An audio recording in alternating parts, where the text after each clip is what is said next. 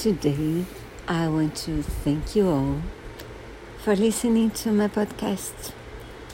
Um, more than yesterday, I completed 5,000 auditions from more than 60 countries, many of them, most of them, I've never been to.